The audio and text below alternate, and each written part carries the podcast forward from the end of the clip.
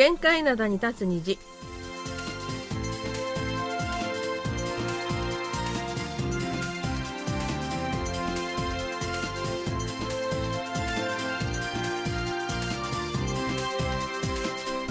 皆さん、あんにょがせよ。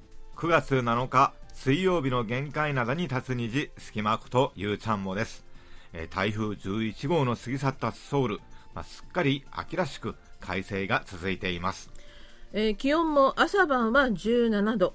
昼間の最高気温が27度28度と過ごしやすい日が続きそうです。丸組の母さんことキミヤスンです。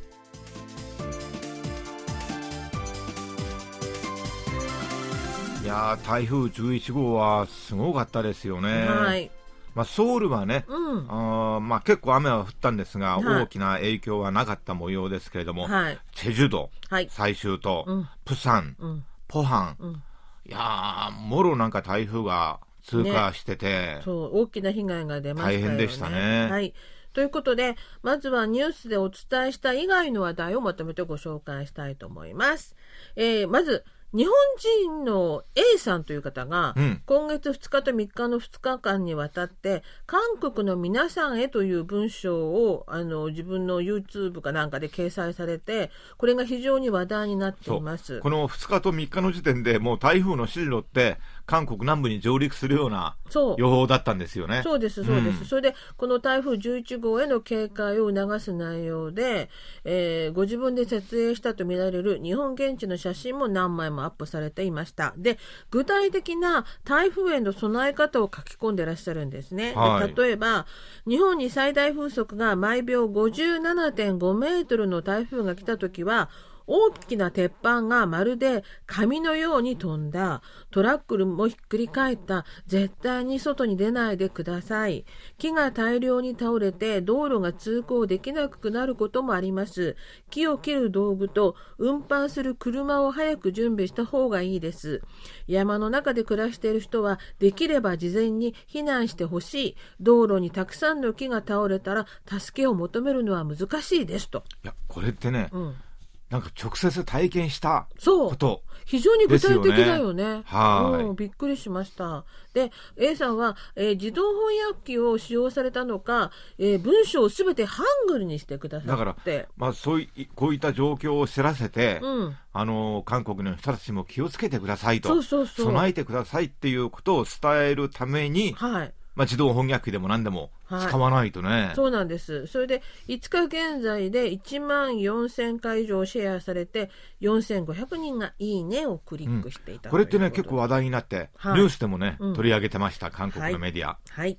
えー次の話題です、えー台風11号に備えて、まあ、ユン大統領は執務室で徹夜し、警察や消防の皆さんは一晩中警戒に当たったんですが、そんな中で目立ったのが、ポハンで冠水し孤立した住民を救助するために、海兵隊の装甲車、上陸突撃装甲車、突撃ですか？そう、だから要するに、えっ、と、上陸用だから、あの、水の中も陸上も行けるってことこですよね。の装甲車はあの水力両用ですよね。そうなんですよね、はい。あの、ボートでよく救助に行くっていうのは見かけるんですそう。が、あのーゴムボートでさ、まあ、日本だと自衛隊なんですけども、そうそう。韓国はあの空挺隊とかさ、うん。うん、ゴムボートで救助に行きますよね。はい、ゴムボートはよく見たんですが、装甲車っていうのはさすがに初めてで、僕も装甲車のニュース見て、うん。え装甲車まで行っちゃったのって思いました。思いました。で、海兵隊は装甲車に消防署の救助隊員を乗せて救助活動を行い、また、あの、この日、あの、ポハン製鉄所で火災が発生したんですね。そうそうの際にも、その泥水をかき分けて、製鉄所の中に入っていく、その装甲車の姿がニュースで映ってました。うんうんすごいですね。頑張ってました。で消防隊員装甲車で運んでいったんでしょ、うん。うんうん、すごいですね。はい。えー、3番目ですね。今回の台風11号に対して、韓国気象庁の職員たちは、こんな台風は初めて見たと。そんなものこっちだって初めてですよ。異例尽くしの台風だったと。で、まあ、気象庁の人が初めてですから、そうそうそう。まあね。一般人はますます初めてよね。で、台風11号は北緯25度以上で発生した最初のスーパー台風だということで、要するに台風ってほら、あの、あったかい赤道寄りの暖かい水、熱い水でできるわけでしょ？まあ普通だとね、うんまあ北緯20度以下、はいあるいはまあ25度以下、はい。北寄りでもね。ねなんだけど、20、北緯25度を超えたのはなんか初めてというか、そう。歴代の、そうみたいです。ねうんはい。で、あの、台風は海水面の温度が26度以上の海で発生するんですが、現在の日本の南の海上の海水温が29度から30度、韓国の南の海上の海水面の温度も26度から28度と、平年よりも1度ほど高いということで、はい。このような暖かな海水が台風をさらに大きく発達させて勢力を緩めずに韓国までやってきたというこあとですね。のー気象衛星というか天気予報のその画像を見るとね、うん真っ赤なんですよ、海が。そうそうそ温度が高くて。う。はい。はい。でそこをどんどんどんどん北上してきてで、えー、と11号6日の午前4時50分に韓国南部のコジェン市付近に上陸しその後7時過ぎに東海に抜けたんですが、うん。普通上陸すると勢いって弱弱まるじゃないですか、はい。で熱帯低気圧とかになっちゃうのがこれそのまま勢力を維持したまま北上を続けたということでうん。これも極めて異例なことだったと大体ね、この台風11号っていうのも結構変わりもんで、まあ去年もありましたよね。台風がなんか行ったり来たりしてあ、そうそうそうそう。迷走する台風とか言ってたんですけども、これもなんか U ターンしてきましたよ11ね号もなんか普通 北に来るもんでしょ？そうそう。南に下がってたもんね、最初はうん。うんね。南に行ってこのまま行っちゃうのかなと思ったえらまた、君どこ行くの？って思ってたら、うん。急になんか方向をね、変えてね変えて。どんどんどんどん上がってきたんですよね。はい。えー次の話題ですね。車の浸水と関係しまして、今回の台風の一番の悲劇が、ポハンのマンションで地下駐車場が浸水する心配があるので、車を動かすようにという管理事務所の放送を聞いて、地下駐車場に降りていった方々。車を移動させてくださいって言ったんだけど、うん、9人が降りてそれがまた災いになっちゃったわけですね。そうです、ん。その後急に水が入ってきてまして結局9人のうち2人は天井と配管の間に空気を空間を見つけて息をして生き延び残りの7人は遺体で見つかったということですね。これがいや今回。はね、うん。人的被害も結構出ました。はい。あの、流されたり、うん。行方不明になったりね。うん。うん。ちょっとね、えーでも私地下駐車場って怖いなとね。やっぱり水が出てきたらもう車捨てなきゃダメだねと思いました。そうですよね。だけどやっぱり、まあそんなにすぐに水が入ってくるとは皆さん思わなかったんだけど思わからないもんですからね。わからないからね、うん気をつけた方がいいですね。今回の台風は、まあ韓国もすごかったんですけども、その、日本の、あの、結構大型だったもんだから、はい日本の九州なんかも九結構雨の被害がね、はいはいたくさんあったようですね。被害があったみたいですね。ははいい。ということで、それでは今日最初の曲です。えー台風が去った後の空はもう真っ青ですっかり秋ですということで、IU が歌います。カウルアッチン、秋の朝。 언제 왔나 고추 잠자리 하나가 잠덜 깬 듯 엉성이 돌기만 빙빙 はい、IU でカウルアッチン、 秋の朝でした。それでは今日最初のお便りです。えー奈良県の田中陽一郎さんからいただきました。えーコロナで陽性になったため自宅療養を余儀なくされています。あその機会を生かして朝の放送にダイヤルを合わせてみました。受信状態は非常に良好です。え今日の限界灘に立つ虹も話題豊富で楽しかったです。ところで、韓国ではまだマスク着用は必要なのでしょうかはい、ありがとうございました。あのい、や、田中さん感染しちゃったんですね。うん、お体の大丈夫でしょうか？大丈夫でしょうかね。ううんん、ちょっと心配ですが。はい。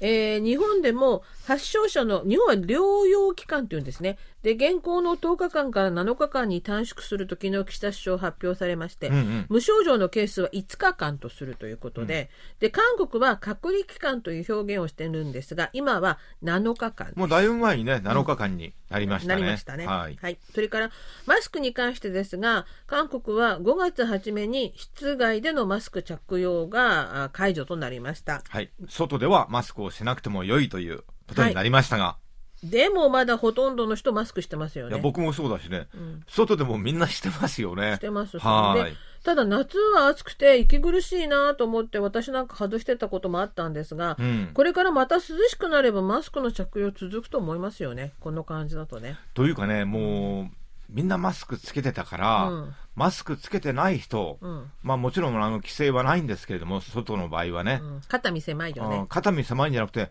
え、何？ってちょっと こっちもびっくりしちゃうんだよね。はい。はい、ただ、アメリカとかヨーロッパ、シンガポールでは室内室内のマスクもほとんど解除されているということなので、まあ、韓国も流行の推移を見て室内でのマスク着用も解除するべきだという意見も一部ではあるんですが、まだ慎重な雰囲気ですね、政府はね。ただ、最近ではマスクの長期間着用による頭痛、めまい、皮膚疾患の誘発、幼児の言語発達、社会性発達への悪影響などを理由に、室内マスク着用の解除を求める声も出ているそうです。まあだけどこれだけ皆さん感染しちゃってるから、最近は、あのー誰かが感染しましたよと言われてうも、ん。悪いけどちょっとあんまりびっくりしないとそ、いううか。あんまり驚かなくなったよね。ええうんあ、またか、みたいな。頑張ってくださいって、それ一言なんだよね。田中さんもそうなんだけど。そうですね、はい。本当に早くね、良くなるといいなと、ただ、コロナってさっきも話してましたけど、ひまわりちゃんも私も結局良くなるのには3週間ぐらいかかったかなっていうことですまあ、あからね。のー痛くて辛くてっていうのは、うんまあ、1日2日って感じだったようなんですが、だけど、そんなにすぐ回復はしないみたいですよね。そうだるさがなんかはい結構長引くので、ね続くみたいではい、田中さんも無理しないでね、えー大事にお過ごしください。はいえー次のお便りです。福岡県のラジオネーム、ソンカラクハート。ソンカラクで指でこうハートを指ハートですよ。お母さん指ハート知らないんだ。ししてみてそれはお金のことでしょ、丸くすんのはこ。これ、これか。はい。両手で作るやつですね。それはね、両手でやるやつね。じゃああの、片手の指二つでやるやつもあるうん、しい、ろいろありますよね。指ハートってなんか結構最近はね、うん。昔はさ、うんあのー我々というか、うん前はね、うん写真撮るとき、ピースとか言ってたじゃないですか V サインだったよね。これね、時代遅れよ。は。はい。じゃあ、お手紙ご紹介します。残暑お見舞い申し上げます。いつも放送ありがとうございます。最近はラジオではなく、スマホのアプリで聞いております。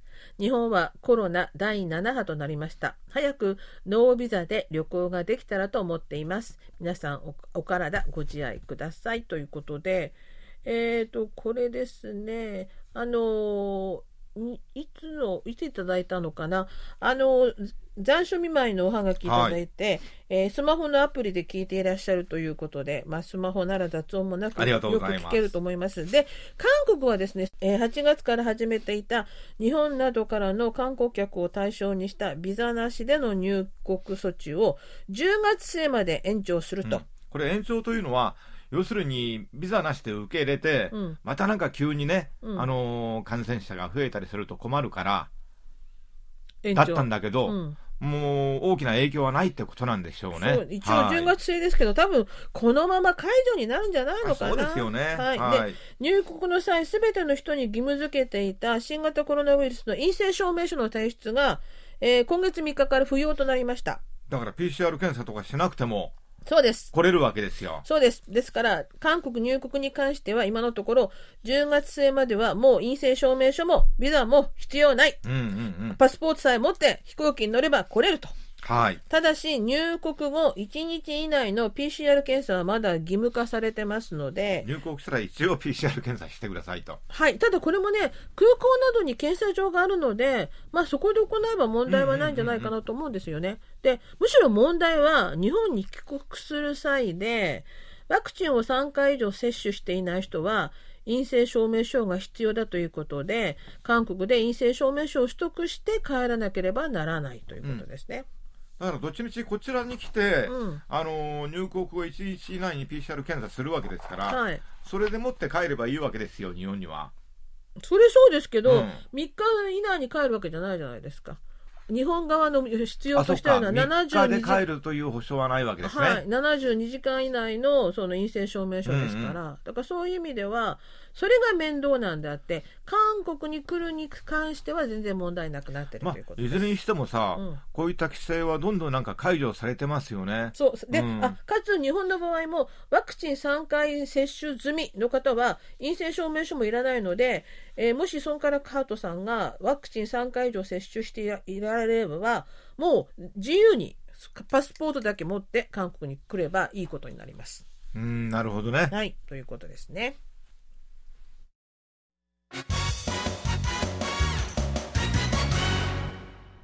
いっちゃんだよ。ドットコリア。マレー社会面、水曜日の限界などは、新聞の社会面から最新の面白い情報を知っておくと得になる、マル秘情報をピックアップ、毒舌解説で解剖する、マル秘社会面をお届けします。今日はですね、アートフェアフリーズソウルという話題でございます。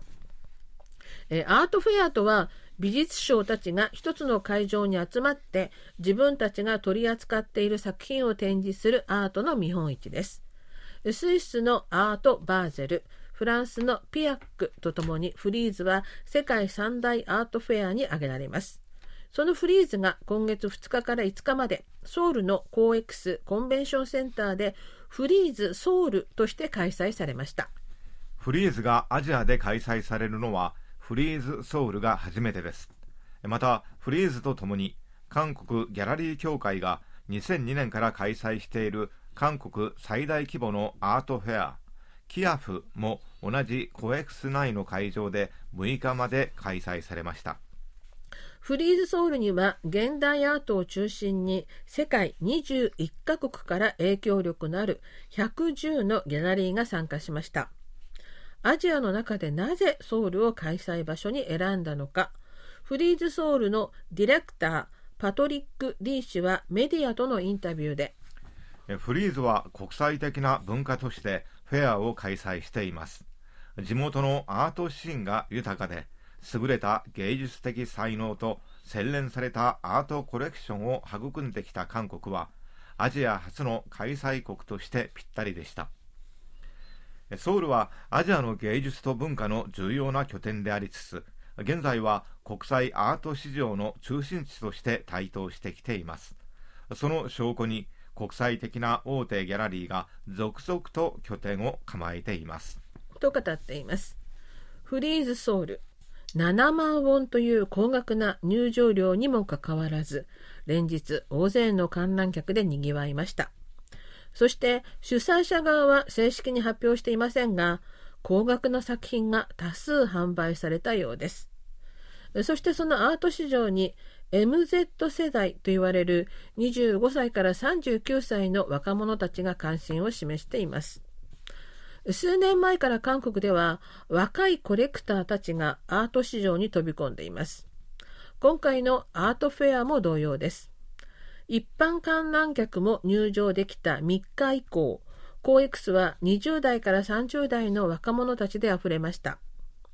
COEX の3階の会場で開かれたフリーズソウルでは美術館で見るような絵画を目の前で直接見られると興奮し1階の会場で開かれたキアフでは実際にアート作品を購入する人も多かったようです。若者たちは高価な作品は何人かで共同購入するという方法ですでに500億ウォン規模の市場が形成されているといいますインターネットではコレクターになろうという若者向けの講座も開設されておりシャネルのバッグの代わりにアートを買うという若者向けの本も出版されています。今回のアートフェア開催の影の立て役者 CJ グループのイ・ミギョン副会長主催の前夜祭が1日にソウルのリウム美術館で開かれましたがこの席にはイ副会長とは親戚関係にもあたるサムスン家の人々やギャラリー関係者アート関係者などが招かれました。SNS にアップされたその時の写真を見ると俳優のパク・ボゴムやイム・シワンそして BTS の RM の姿も見えました。フリーズソウルの開催に合わせてサザビーズやクリスティーズのような世界的なオークション、競売会社もソウルで特別展示を行うなどの動きを見せています。なぜアート市場が韓国に目を向けているのか。その理由として購買力が挙げられます。さらにアジアの美術品市場のハブだった香港市場が萎縮し、その後の新たな拠点としてソウルが浮上してきたといえます。アジアのライバルシンガポールは7%から10%に達する税金の壁があり、日本は現代アートに対して保守的な傾向があるといいます。韓国のアート市場の去年の取引総額が1兆ウォンに迫っていました。さらに韓国には現代アートをリードする若い作家が多数存在することも大きな強みになっていると専門家は語っていますフリーズのサイモン・フォックス代表は4日。フリーズソウルは我々の期待を超えた都市ソウルのエネルギーは素晴らしかったし参加ギャラリーや世界の訪問客から多くの賛辞を受けた。我々はすでに来年の準備をしていると述べています。韓国の美術関係者の中からは、フリーズの影に隠れて、キアフの存在が薄くなってしまうのではという憂慮の声も聞こえました。7万ウォンは高いですが、来年はぜひ私も現場に行って見てみたいものです。それでは今日の2曲目です。えっ、ー、と、アートファンだという BTS の RM も歌っております。BTS で小宇宙マイクロコスモス。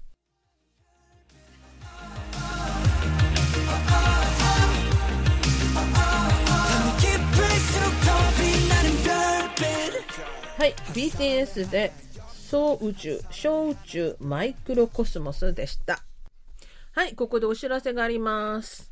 えー、海外リスナー満足度調査のお知らせです。毎年やってますね。うん。調査期間は8月8日月曜日から9月13日火曜日までです。KBS ワールドラジオのホームページのトップバナーをクリックして参加してください。はい。あのーね、ご参加いただけますと番組の質を向上させる上での貴重な資料となりますのでお願いします、はい、えー、ご協力くださった方の中から抽選で記念品をお送りします。昨日のあのフェイスブックにの載ってましたが素敵なカードケースだったのでねぜひこの記念品のためにもふるってご参加ください。記念品が目当てではなくてですねふるってご参加ください。それでは後半のお便りご紹介します。えー、っと山口県の野村進さんからいただきましたえ8月16日の限界などのオープニングで、フライドチキンの話題がありました。これ、火曜日の限界などですね、はい、韓国人は本当にフライドチキンが好きんですが、大手スーパーの場合は完全に客寄せですね。買い物のついでにフライドチキンを買うのでしょうが、皆さんお好みのチェーン店の味があるのではないですか？スーパーで買うのはあくまでもご飯のおかずとして買っているのであり、ビールのおつまみはいつものチェーン店のチキンを配達してもらって、だからチェーン店からクレームが出なかったのではないですか？ちゃんと選び分けてできている気がします。どうでしょうか？ということで。僕もそう思います。あのー、一応反発はしたんですよね。うん。あの、ほら、チェーン店とかで。はい。だけど、あれってスーパーで、その、安く売ってるのは、うん、数量限定なんですよ。はい。1日に何名様とかね。うん。うん。だから、その、チェーン店にはさほど影響はなかったのではないかと。あの野村さんおっしゃったように、その集客を目的にチキンをちょっと安く売ったって感じで。それは隙間さんのご意見でございますよね。はい。はい。新聞に出ておりました。大手スーパーの半額セールが市場価格の基準になっては困るというのが、そのチキン、他のメーカーさんの話で、大手スーパーは今後、ピザなど他のメニューにも半額セールを行うのではないかと自営業者は皆さん心配しているということです。うん、だけどね、あの野村さんも指摘されましたが、僕なんかもそうなんですよね。そのチキンって、うん、その要するにネットで注文して自宅で受け取って、はい、デリバリーサービスね、はい、利用するわけですよ、はい、で、スーパーで売ってるやつはデリバリーサービスとかないじゃないですか。はい、だけど、チキンってすごい衝動的なんです。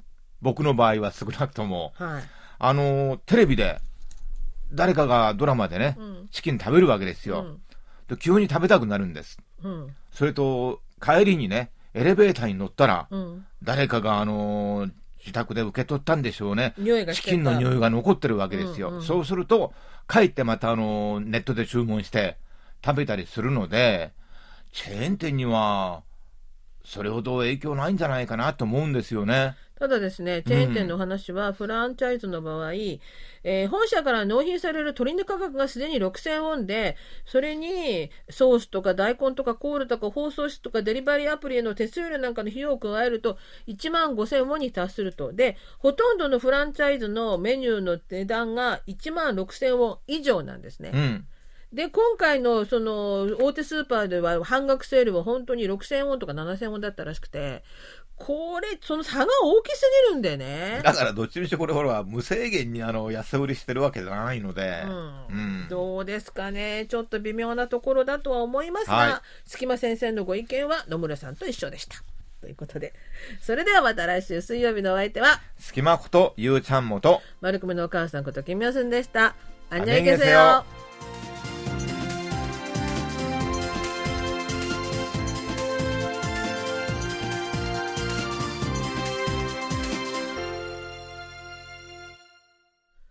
お聞きの放送は韓国ソウルからお送りしているラジオ国際放送 KBS ワールドラジオです。